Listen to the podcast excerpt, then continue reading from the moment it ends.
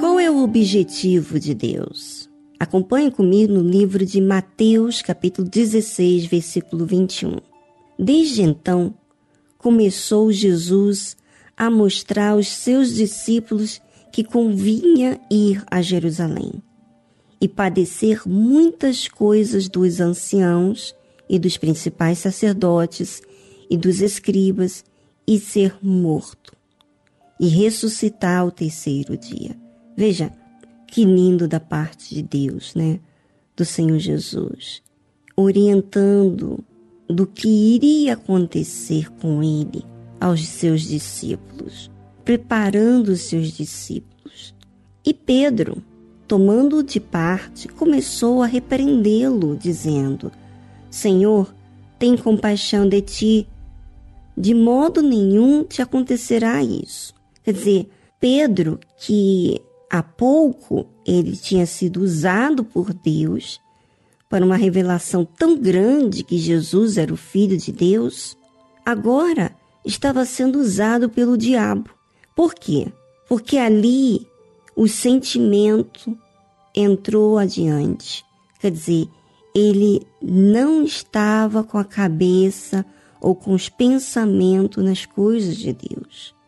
Quando você e eu estamos pensando nas coisas desse mundo e lidamos os problemas com as notícias de forma humana, nós usamos os nossos sentimentos. E aí é uma oportunidade para o diabo usar aquele sentimento para ser um tropeço para outras pessoas.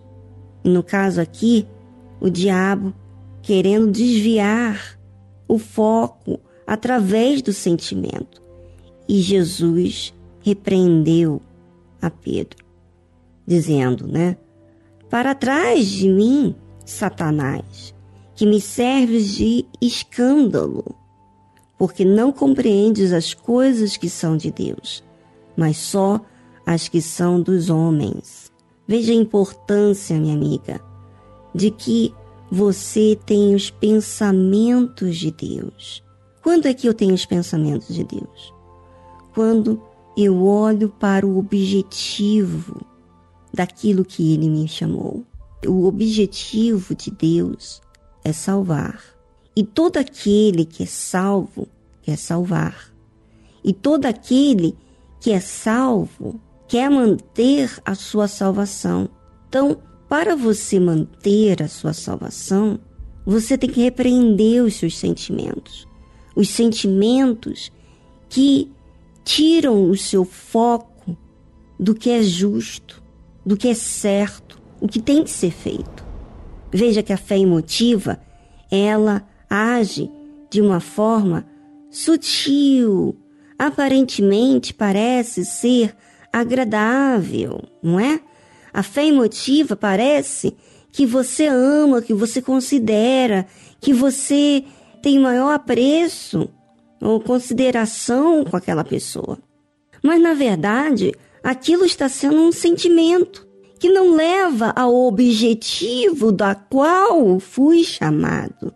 No caso aqui do Senhor Jesus, ele veio a esse mundo para salvar, para arrancar a, as almas do diabo, para tirar a doença, a enfermidade, o diabo, o pecado. Mas, para que isso acontecesse, ele anunciou as boas novas, ele pregou o evangelho, libertou, curou e principalmente ensinou acerca do reino de Deus e do reino dos céus. Minha amiga internauta, você tem que olhar para o objetivo da qual você foi chamada. Primeiro, ser salva. Você foi chamada para ser salva. E você tem que fazer tudo aquilo que requer para você ser salva. Agora, quando você usa a fé emotiva, você não faz tudo aquilo que a justiça, quer dizer, o que é certo você fazer, você não faz. Porque requer muito mais de você, requer sacrifícios, negar a si próprio, a sua vontade, a sua carne, contrariar, por exemplo, o Senhor Jesus aqui. Ele ia a Jerusalém para sofrer, para padecer muitas coisas. Imagina você padecer tantas coisas, ir para um lugar para você padecer. E a fé, minha amiga, a fé em Jesus, a nossa crença, que não é uma religião, que não é uma igreja, e sim uma crença em Deus, requer renúncias, renúncias do pecado, de viver em mentira, sabe, engano e ilusão. Você sabe que quando você fala a verdade, como Jesus estava preparando aqui os discípulos, você vê que ele foi repreendido por Pedro. Quem diria um dos seus discípulos que seguiam a Jesus, viram que viram, aprenderam o que aprenderam com o Senhor Jesus, agora queria dar um de sermão. Agora queria dar um de pai para o próprio Deus. A fé emotiva, ela é assim. Ela não olha para o objetivo. Ela desvia o seu olhar pelas circunstâncias e deixa ser dominado por aquelas circunstâncias. Então, tome muito cuidado, minha amiga internauta. Você está ouvindo notícias, você está entre familiares, etc. E muitas coisas estão acontecendo. Mas qual é o objetivo de tudo isso? Qual é o objetivo do qual Deus te chamou? Primeiro, para te salvar e para salvar outros. Não adianta você salvar outros e você não ser salva. Então você tem que manter a sua salvação. Repreender o diabo que quer usar o sentimento, usar de pena, comiseração, para que você não faça o que é certo. Então, olhe para a fé, olhe para Jesus e alicerce a sua fé. Esteja ligado à voz de Deus. Leia a Bíblia. Medite na palavra de Deus. Aqui no blog você tem acesso a vários áudios da meditação. Mas eu gostaria, minha amiga, de falar algo muito sério com você em relação a isso.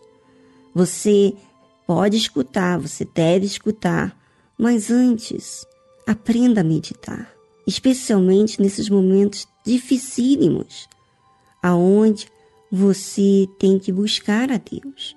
Ninguém pode buscar por você.